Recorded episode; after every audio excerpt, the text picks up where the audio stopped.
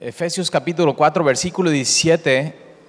Esto pues digo y requiero en el Señor, que ya no andéis como los otros gentiles que andan en la vanidad de su mente. Ahora, cuando Pablo dice, "E- esto pues digo y requiero, está, está hablando con una autoridad apostólica. Es, es no Pablo hablándonos a nosotros, sino Dios mismo hablándonos a nosotros. Y cuando Pablo dice, esto pues digo y requiero, la palabra requiero es la palabra mártir, que para nosotros es ser un testigo. Pablo lo que está haciendo aquí en, estas, en esta primera frase está diciendo, esto les digo a ustedes como iglesia, y no solamente les digo, sino yo soy testigo delante de Dios que se los estoy diciendo. Y es como si Pablo nos tomara de manera personal, porque acuérdate, lo que vimos en, el principio del capítulo 4 es, es cómo conservar la unidad del Espíritu. Nos está hablando a toda la, comunidad, a toda la iglesia, cómo no romper la unidad, cómo tenemos que ser u- u- un solo cuerpo y nos necesitamos unos a otros. Y ahora lo que Pablo está haciendo es, nos toma de manera personal, es como si nos, nos, nos subiera al, al púlpito, nos pusiera al lado Pablo de, de él y dijera, esto pues digo y requiero en el Señor, yo soy testigo que te lo estoy diciendo y no solamente eso, sino te estoy poniendo delante de Dios. Y Efesios capítulo 4 lo que viene es que estamos delante de Dios de manera personal, Él hablándonos a nosotros y dándonos instrucciones muy, muy personales. Tienes que saber que lo que viene en- en- a partir del versículo 17 es eh, entre tú y Dios. Y, y espero que así lo tomes hoy y que Dios te hable a ti de manera personal. Y dice, esto pues digo y requiero en el Señor que ya no, y esta palabra es muy importante y la puedes subrayar en tu Biblia, ya no. El, cristianismo no es conocer de Jesucristo, venir a una iglesia y seguir viviendo tu vida igual como antes la vivías. O sea, no es, no es tu vida igual más Jesús, sino es Jesús más una nueva vida. Eso es el cristianismo. Y hay gente que piensa que, bueno, que simplemente el cristianismo es como un amuleto más en tu vida o como, como eh, en, tu muro de Facebook nada más cambiar y decir, bueno, sigo viviendo mi vida, lo único que tengo nuevo es que soy cristiano. Y no, el, el- el cristianismo es, es una vida completamente nueva y, y la, la Biblia nos dice que ya no tenemos que andar, la palabra andar es vivir o comportarnos.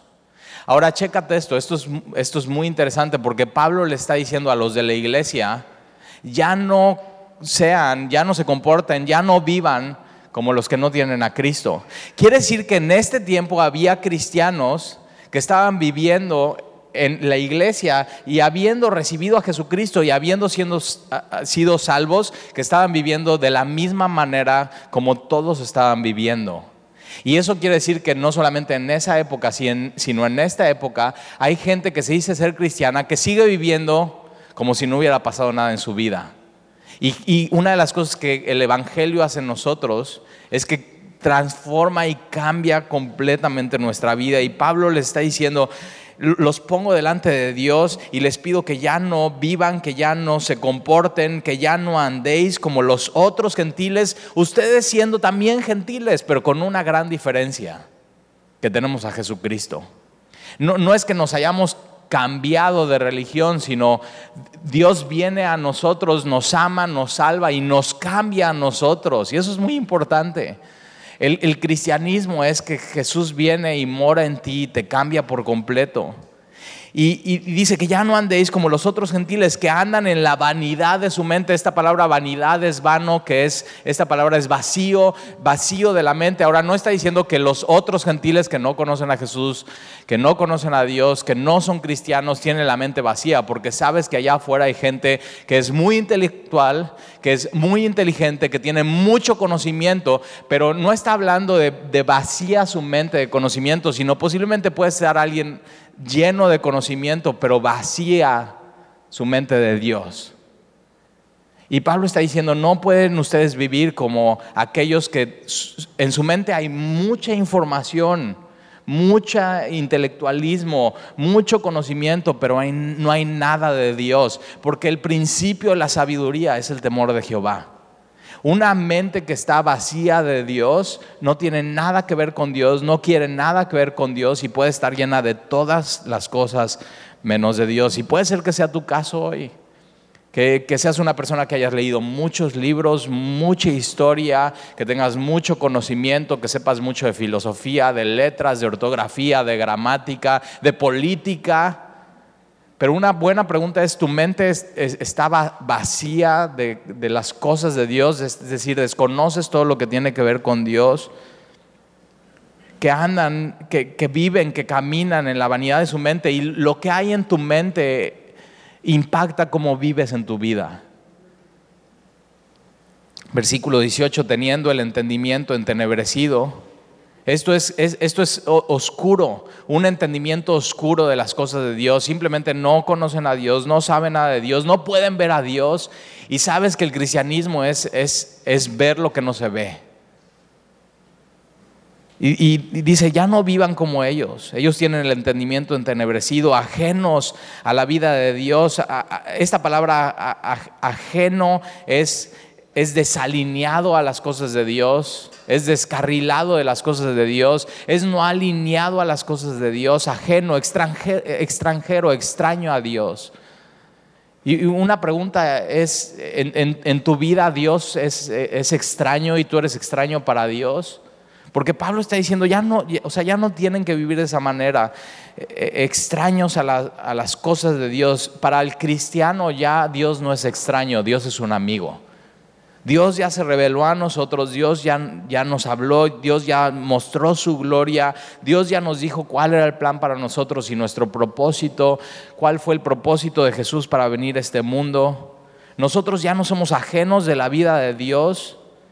Pero Pablo dice, ya no andes como ellos que son ajenos, extraños a la vida de Dios. En tu, en, tu vida está Dios por completo y Él es el centro. O simplemente Dios en tu vida es completamente extraño, ajeno de la vida de Dios, por la ignorancia que en ellos hay. es, es, una ignorancia de Dios, pero no es, no, es, una ignorancia de, ah, pues no sabía. Es, es una ignorancia y, y, es querer ignorar a Dios. Esa es esta ignorancia. Es, es hacerle la ley del hielo a Dios. Y si le has hecho la ley del hielo a alguien, sabes cómo es eso. Es no te quiero oír y tampoco te hablo. Es simplemente ser extraño a Dios, no querer oír a Dios, no querer conocer nada de Dios. Es, es este tipo de persona que cuando le vas a hablar algo de Dios, dicen, ay, ya vas otra vez con el mismo rollo.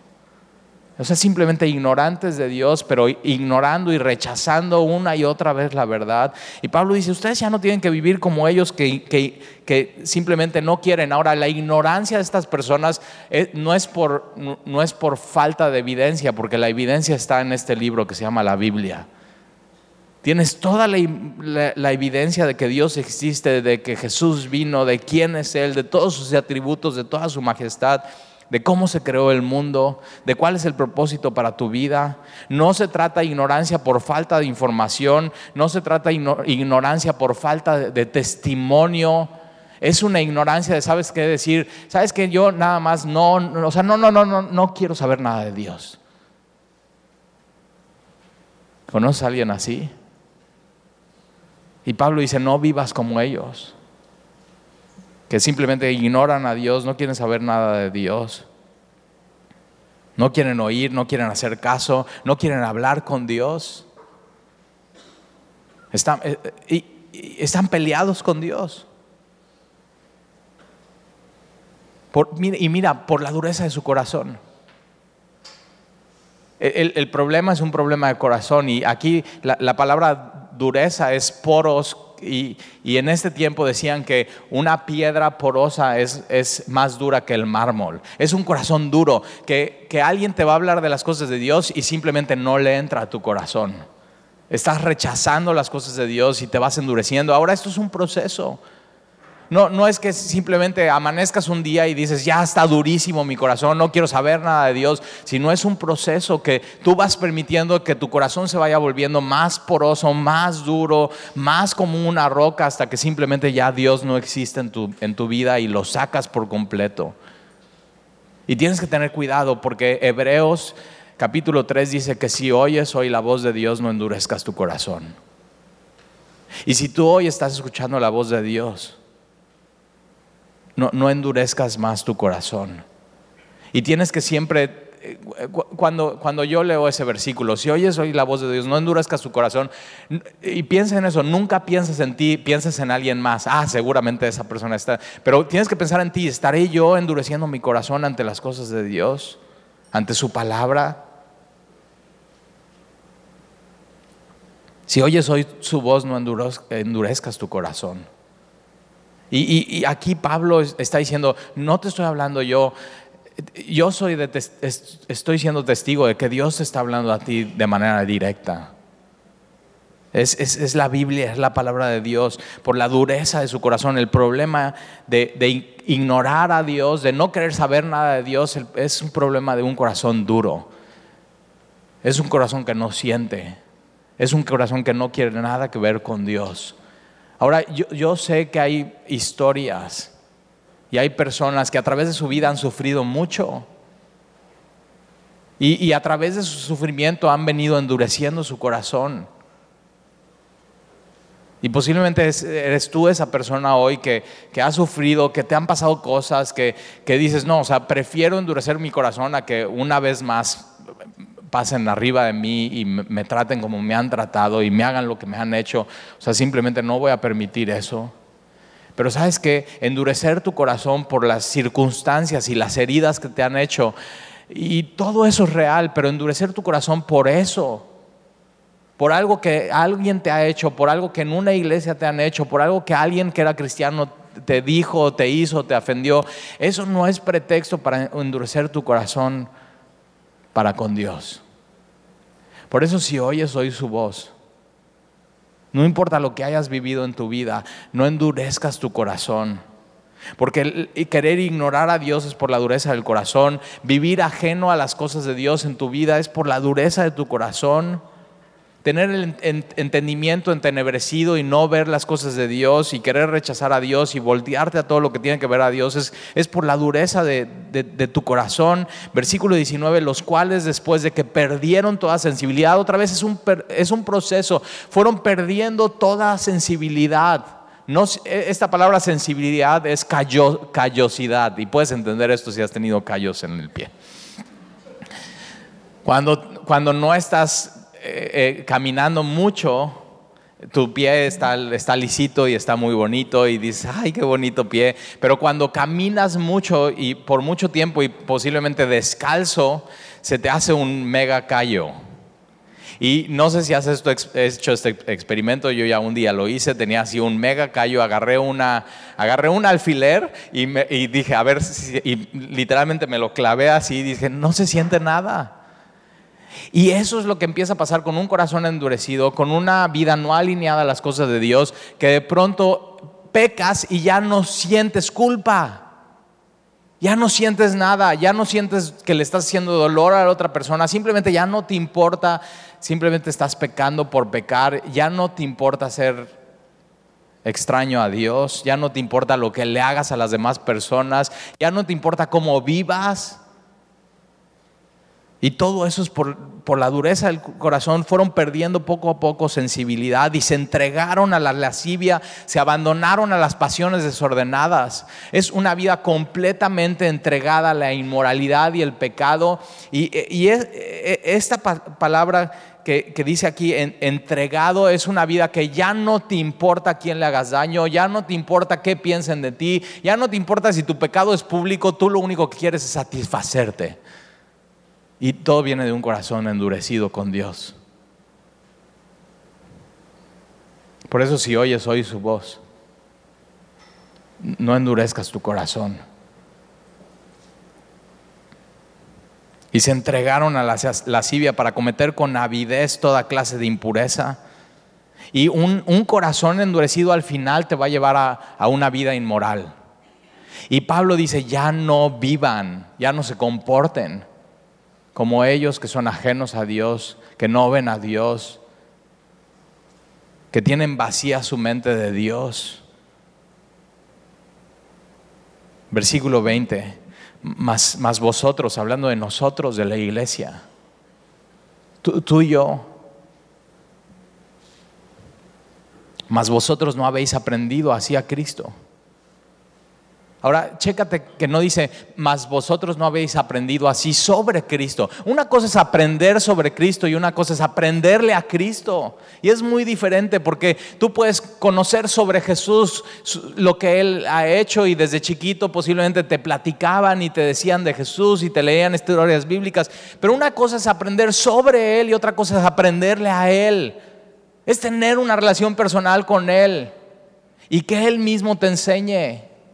Y es muy diferente eso. Y posiblemente tú estés aquí y tengas mucho conocimiento sobre Jesús, pero no tengas una relación personal con Jesús. Y no hayas aprendido nada a Él, de seguirle, de, estar, de pasar tiempo con Él, de orar, de leer su palabra, de, que Él venga y, influencie tu vida y te lleve a adorar al Padre. Y, nosotros no hemos aprendido así a, Cristo. Si en verdad le habéis oído, y una pregunta es, posiblemente has oído sobre Cristo, pero ¿le has oído a Jesús en tu vida? Y no, estoy diciendo de una manera audible, sino cuando hables tu Biblia, cuando vienes a la iglesia dices, o sea, Jesús me está hablando. Jesús me está hablando. No, se trata de una religión, no se trata de, un movimiento, se trata de, una relación y, saber, Jesús, Jesús me habla. Si en verdad habéis oído y habéis sido por Él enseñados, Jesús te ha enseñado algo. Su Espíritu Santo te ha enseñado algo, te ha enseñado cómo, cómo es el Padre. El Espíritu Santo te ha enseñado cómo es Jesús. El Espíritu Santo te ha enseñado cómo eres tú y qué es lo que tienes que cambiar. Y, aquí la Biblia nos está diciendo es, nosotros no hemos aprendido hacia Cristo, no hemos oído eso de Él, no hemos sido enseñados por Él, no enseñados sobre Él, sino Él mismo, Jesús el Maestro, viniéndonos a enseñar de manera personal a nuestras vidas en, nuestro tiempo a solas con Él y habéis sido por Él enseñados conforme a la verdad que está en Jesús, conforme al Evangelio. Jesús mismo te ha enseñado el Evangelio, Jesús mismo te ha enseñado lo que significa nacer de nuevo. Jesús mismo te ha, te ha, te ha dicho que eres pecador y que lo necesitas. Mucha gente te puede hablar del cristianismo, pero aquí la Biblia nos está diciendo, has ¿Has tenido eso con Él? Una, una, relación personal con Él. Y creo que a mucha gente en las iglesias le hace falta eso. Tú puedes escuchar semana tras semana sermones, leer miles de libros cristianos, pero si te falta eso, eso es lo esencial, eso es lo que necesitas, eso es nacer de nuevo, es una relación personal con Jesús. En eso consiste la vida eterna, que conozcamos de manera personal al Padre y a Jesucristo. Es, es, lo esencial. Versículo 22. En cuanto a la pasada manera de vivir, el cristianismo no es, no es mi vida más Jesús, el cristianismo es, tiene que haber una pasada manera de vivir. Tienes que tener un testimonio. Tienes que decir, sabes que antes yo vivía de esta manera, Jesús llegó a mi vida, hay un antes y después y ahora soy así, Dios me sigue cambiando y sigue obrando en mí mira, si estás leyendo tu Biblia y Jesús no te está, transformando, no estás leyendo bien tu Biblia. Estás leyendo como si fuera cualquier otro libro. Tienes que saber que estás teniendo una relación con, con el creador del universo, con Dios mismo. Dios nos, Dios nos quiere cambiar, pero a veces corazones endurecidos no dejamos que su palabra penetre y entre y no dejamos que haya cabida para Jesús en nuestro corazón y estamos tan llenos del mundo que no dejamos espacio para Él.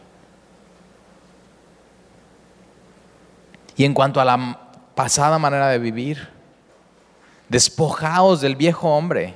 Esta palabra despojaos es desvístete, desvístete del viejo hombre, desvístete de la, de la, de la vieja mujer. Y no estoy hablando de vieja de edad, ¿ok?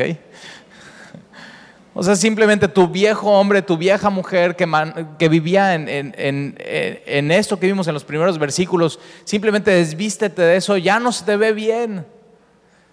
Nunca has ido en un desayuno y has pedido huevos rancheros y, ya sabes lo que pasa y, se te manchas toda la camisa. O sea, sigues todo el día con esa camisa. Claro que no, te vas a cambiar y te cambias la camisa. Y es lo mismo en el cristianismo, cuando Jesús llega a tu vida, ya no puedes seguir vestido del, mismo viejo hombre, la misma vieja mujer, huele a muerte. Tenemos que desvestirnos de todo eso. Despojados del viejo hombre que está viciado. La palabra aquí viciado es que está depravado. Y, y tienes que reconocer eso. Cuando vivías ajeno a Dios y tu corazón estaba endurecido, tu vida eh, era depravada. Posiblemente no se veía, pero tu mente y tu corazón era depravado. Nada más estaban buscando, no a Dios, estaban buscando cómo, cómo hacer maldad, cómo pecar. No tenías sensibilidad. Simplemente no conocías a Dios. Y nos tenemos que desvestir de ese, de ese viejo hombre Despojaos del viejo hombre que está viciado conforme a los deseos engañosos y renovaos en el espíritu de vuestra mente, llénate de las cosas de Dios, que Dios te hable, que Dios te enseñe, que puedas oír a Dios, que no endurezcas tu corazón si estás oyendo su voz, y vestíos del nuevo hombre. O sea, quítate eso de antes y ponte el nuevo hombre que huele a vida, que huele a gracia, que huele a amor. Ahora, una de las cosas más impactantes que me han pasado en mi vida, y creo que eso nunca se los había platicado, y ayer estaba orando y digo, Señor, me va a costar trabajo contar eso. Y una de las cosas más impactantes que he vivido en mi vida y las más tristes que he vivido en mi vida es cuando eh, me llamaron que a un familiar muy cercano lo habían arrestado y lo habían metido en la cárcel, en una cárcel de máxima seguridad en Atlachualoaya, en Morelos. Y, tuve que ir a presentarme y, y pude ver a mi familiar detrás de las rejas. Pude poner mi mano en la reja él puso su mano en la reja y lo vi vestido de, reo. Cuando toda mi vida lo había visto vestido bien, o sea, con dignidad. Y, o sea, no logro quitar esa imagen de mi mente.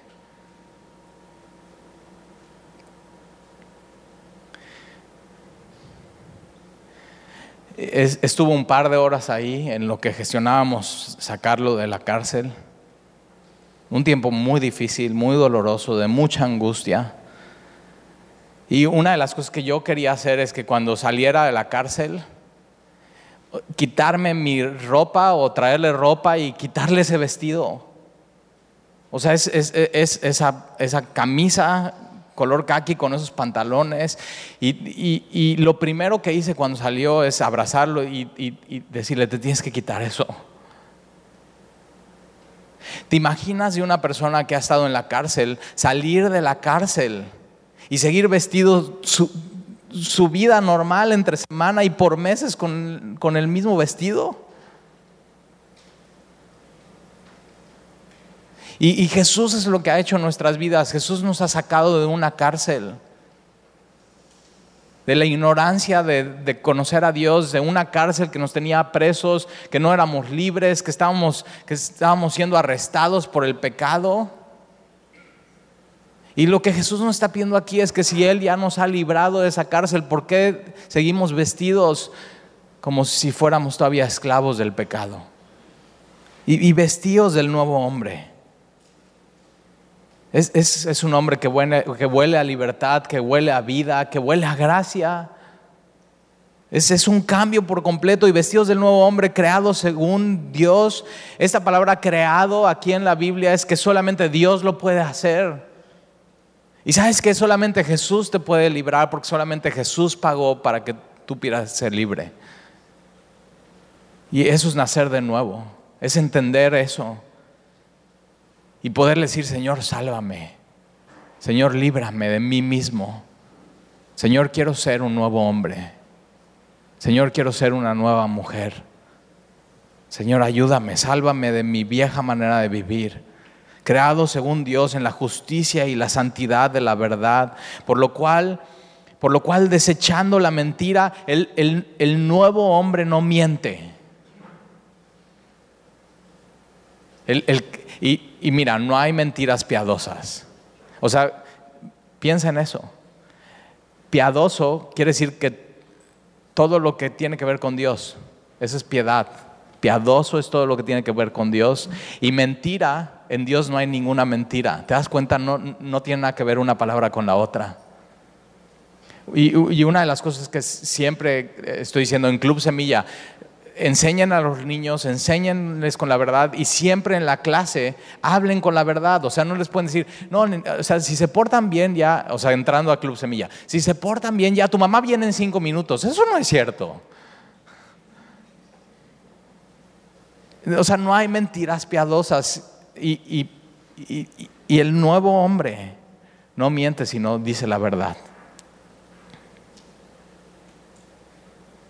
Por lo cual, desechando la mentira, hablad verdad cada uno con su prójimo. Esta palabra hablad verdad es verdadiándonos. En lenguaje coloquial mexicano sería diciéndonos la neta. O sea, diciéndonos la neta, cada quien con su prójimo. Y, tu prójimo más próximo es tu familia. Y ahí debes de aprender a siempre decir la verdad con tu familia. Empezando con tu esposa, con tu esposo, con tus hijos. Y no solamente con tu prójimo de tu familia cercana, sino también con, con tu iglesia, diciéndonos la verdad, siendo quienes somos, siendo auténticos, siendo netos, siendo sinceros verdandeándonos unos a otros. En, tu trabajo aprende a decir la verdad porque ya no, ya no va contigo siendo cristiano de estar diciendo mentiras. Porque, y aquí da la razón, porque somos miembros los unos de, los otros. Y, está hablando de, esta parte de cómo mantener la unidad en la iglesia, cómo mantener la armonía en tu casa. Una de las partes para mantener la unidad y la armonía en casa, en la iglesia, en el trabajo, en tu matrimonio, es diciéndonos la neta siempre para que haya confianza y siempre estemos unidos verdadeándonos unos a otros. El nuevo hombre siempre dice la verdad. Versículo 26, airaos. Esto es, airaos es, enójate. Ahora chécate esto. O sea, la Biblia te está diciendo, cristiano, sí te puedes enojar. O sea, hay un, hay un concepto de cristianos religiosos de, de como que levitamos y siempre pisan lobos. O sea, eso es una nueva era. Un cristiano se puede enojar y si no ve a Jesús en las escrituras, cómo llega al templo, ve lo que está pasando y se ofende y se indigna. Y dice, esta es casa de oración, no es cueva de ladrones. Y empieza a voltear las mesas. El cristiano se indigna cuando alguien le ofende. El cristiano se indigna cuando alguien ofende a Dios. El cristiano se puede enojar con las cosas que, pasan a nuestro alrededor. Y tienes que saber esto. O sea, no hay iglesia libre de ofensas. Y nos vamos a ofender algunas veces, y de una vez déjame te lo digo, yo he ofendido a gente de la iglesia. Y dices, ah". es la verdad. Y gente me ha ofendido a mí en la iglesia. Si estás buscando una iglesia libre de ofensas, no la vas a encontrar en ninguna parte del mundo. Pero hay cómo manejar la ofensa. Si estás buscando que en tu casa sea una casa libre de ofensas, es mentira, no la hay. Si en tu trabajo estás buscando, ah, no, yo quiero un trabajo libre de ofensas, que nadie me ofenda porque soy bien sentidito, no lo hay. O sea, no hay eso. Vivimos en un mundo caído y nos vamos a ofender muchas veces. Y, y por eso la palabra dice, ok, cristiano, te puedes airar, te puedes enojar, pero hay una manera de hacerlo, pero no peques. Cuando te enojes, no peques. Y dices, Talí, ¿cómo es eso? O sea, o sea, ayúdame a entender cómo es. Ok. Yo he ofendido a mucha gente en la iglesia. Bueno, no mucha gente, algunos. Y si estás aquí, perdóname. O sea, ya de una vez vamos a ponernos a cuentas.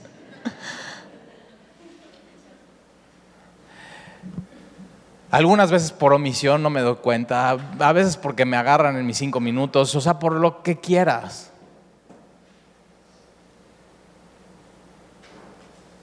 Y, y muchas veces cuando he ofendido a alguien, esa persona ha tomado un puñal y ha venido después a clavármelo en la espalda. Eso es pecar. Cuando ofendes a alguien y la persona se enoja, pero te quiere hacer daño de regreso, eso es pecado. Cuando alguien te ofende a ti, enójate con la ofensa, no te enojes con el ofensor. No le quieras hacer daño, no lo odies. En tu casa, en tu iglesia, en el trabajo, en tu matrimonio. Enójate, pero no peques.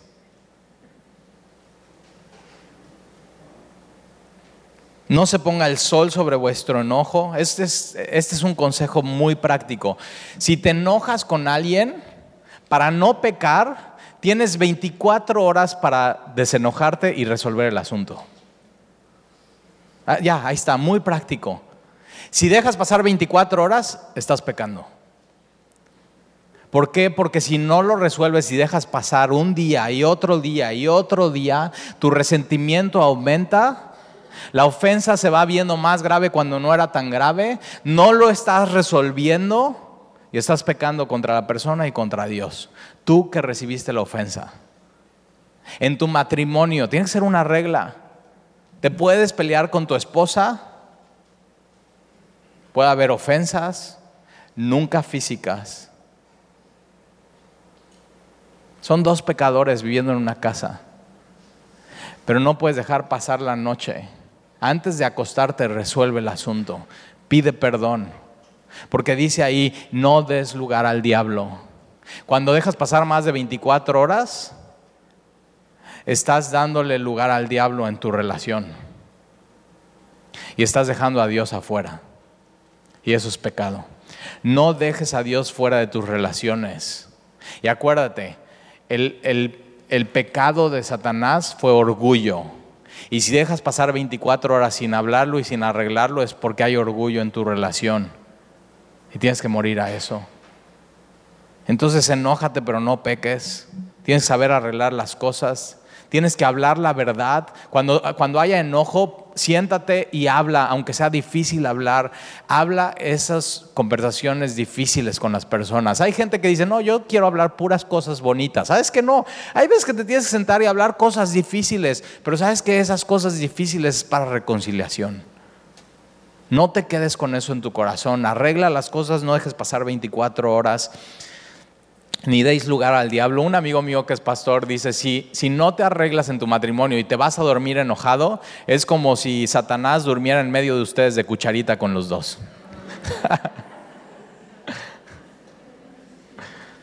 Entonces mejor arréglate en tu matrimonio y duerme con tu esposa de cucharita, ¿ok? Si están casados. Si no, sepárense, cásense. Es es un nuevo hombre, una nueva mujer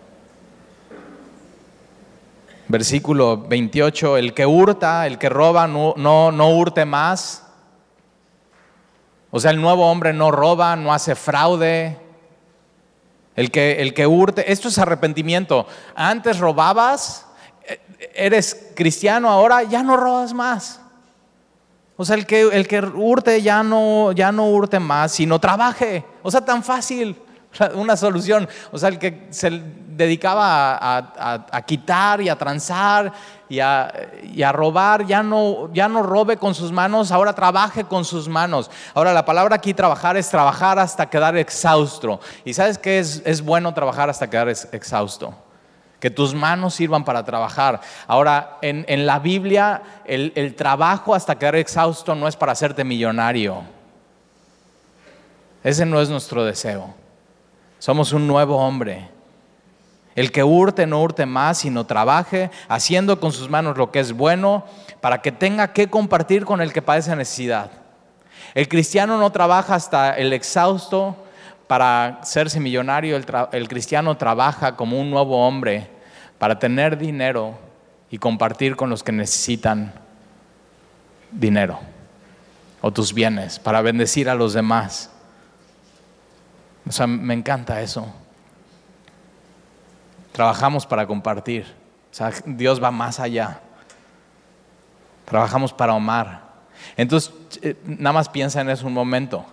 La Biblia no dice, el que hurtaba, córtele la mano y ya no hurtará más. Porque cortarle la mano a alguien no cambia su corazón.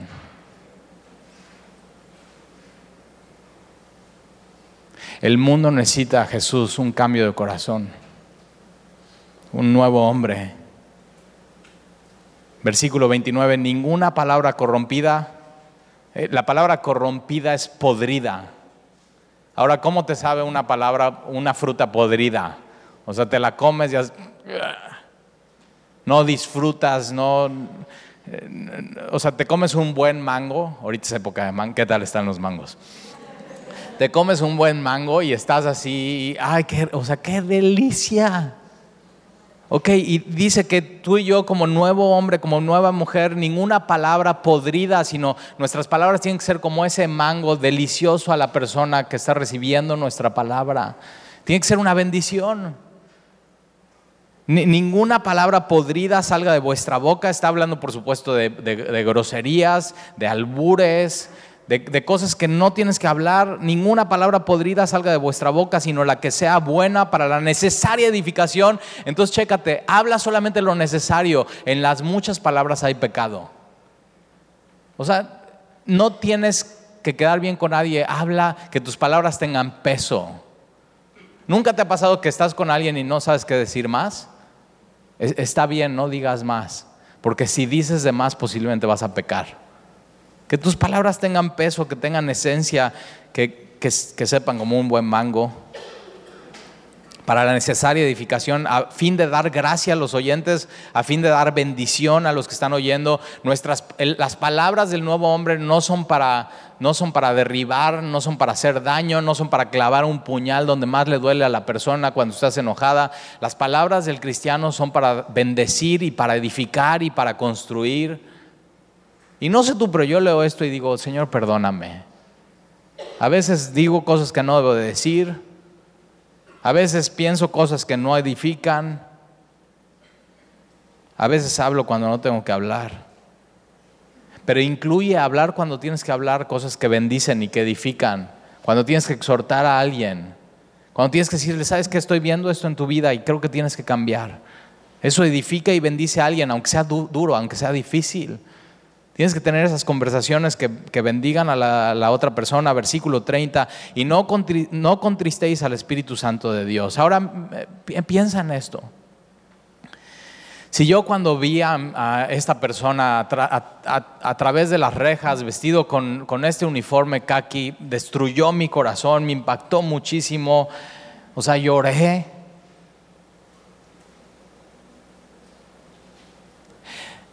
¿Qué siente Dios cuando Él ya te salvó y pagó el precio y te sacó de esa cárcel? Y te sigue viendo vestido como ese viejo hombre.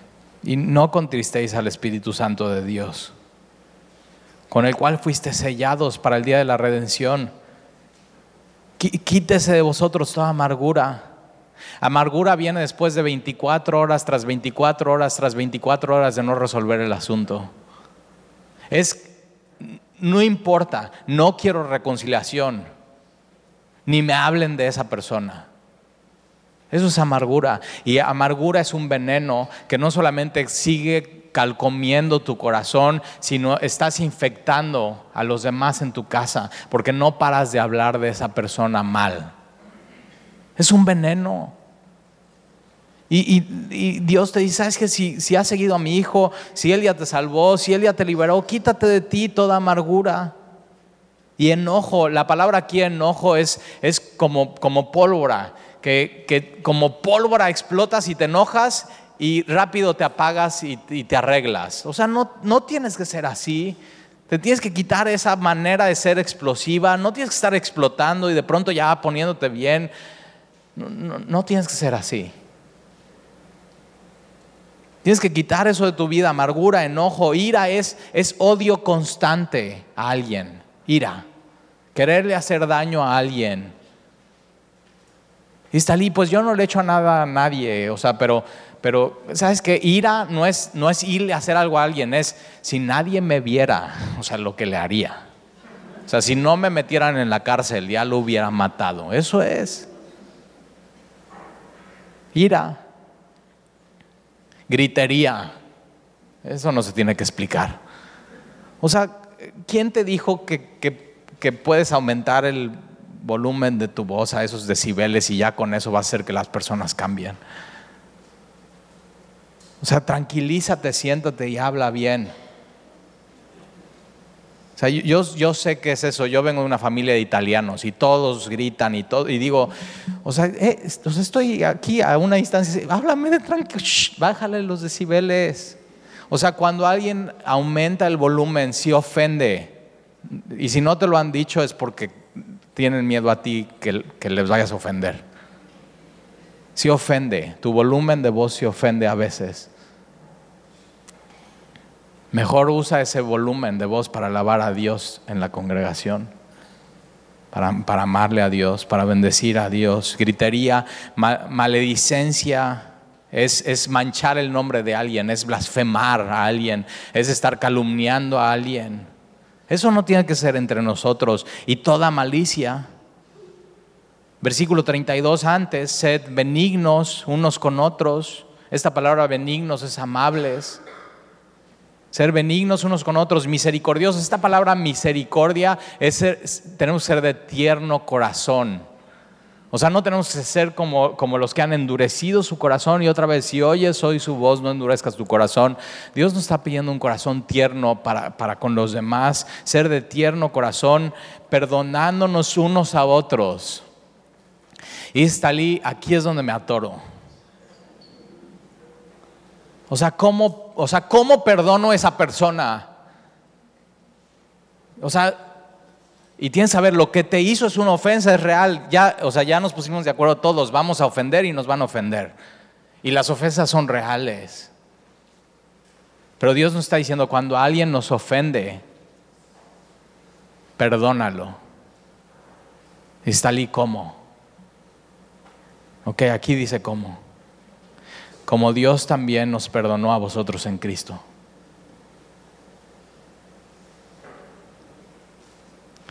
Si has entendido que Dios ya te perdonó y cuando pecabas estabas ofendiendo a Él,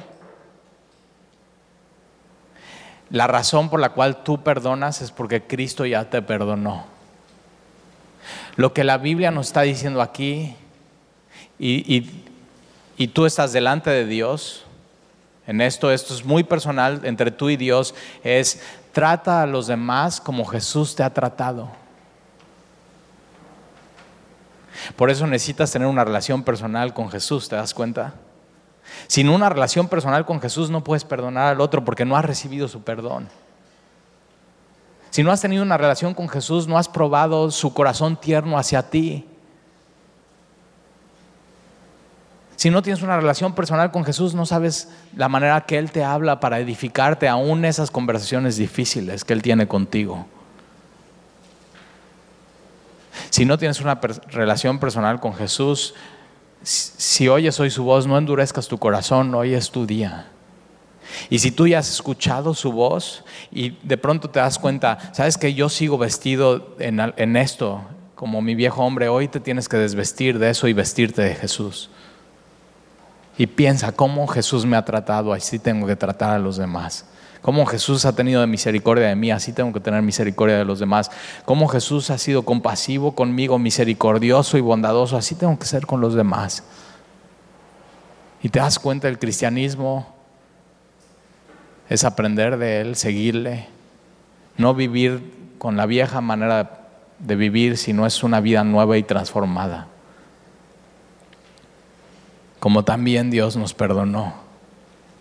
Y sabes que si hoy necesitas pedirle perdón a Dios por algo, Hoy, puedes acercarte a Él y decir, Señor, perdóname. Creo que te he ofendido a ti, he ofendido a otras personas, perdóname, Señor. Y sabes que Él es fiel y justo para perdonarte y limpiarte. Él, Él hoy te quiere limpiar. Él hoy quiere que si te das cuenta que tu corazón ha venido endureciéndose, hoy Él quiere que tu corazón sea tierno. Solamente Él puede hacer eso.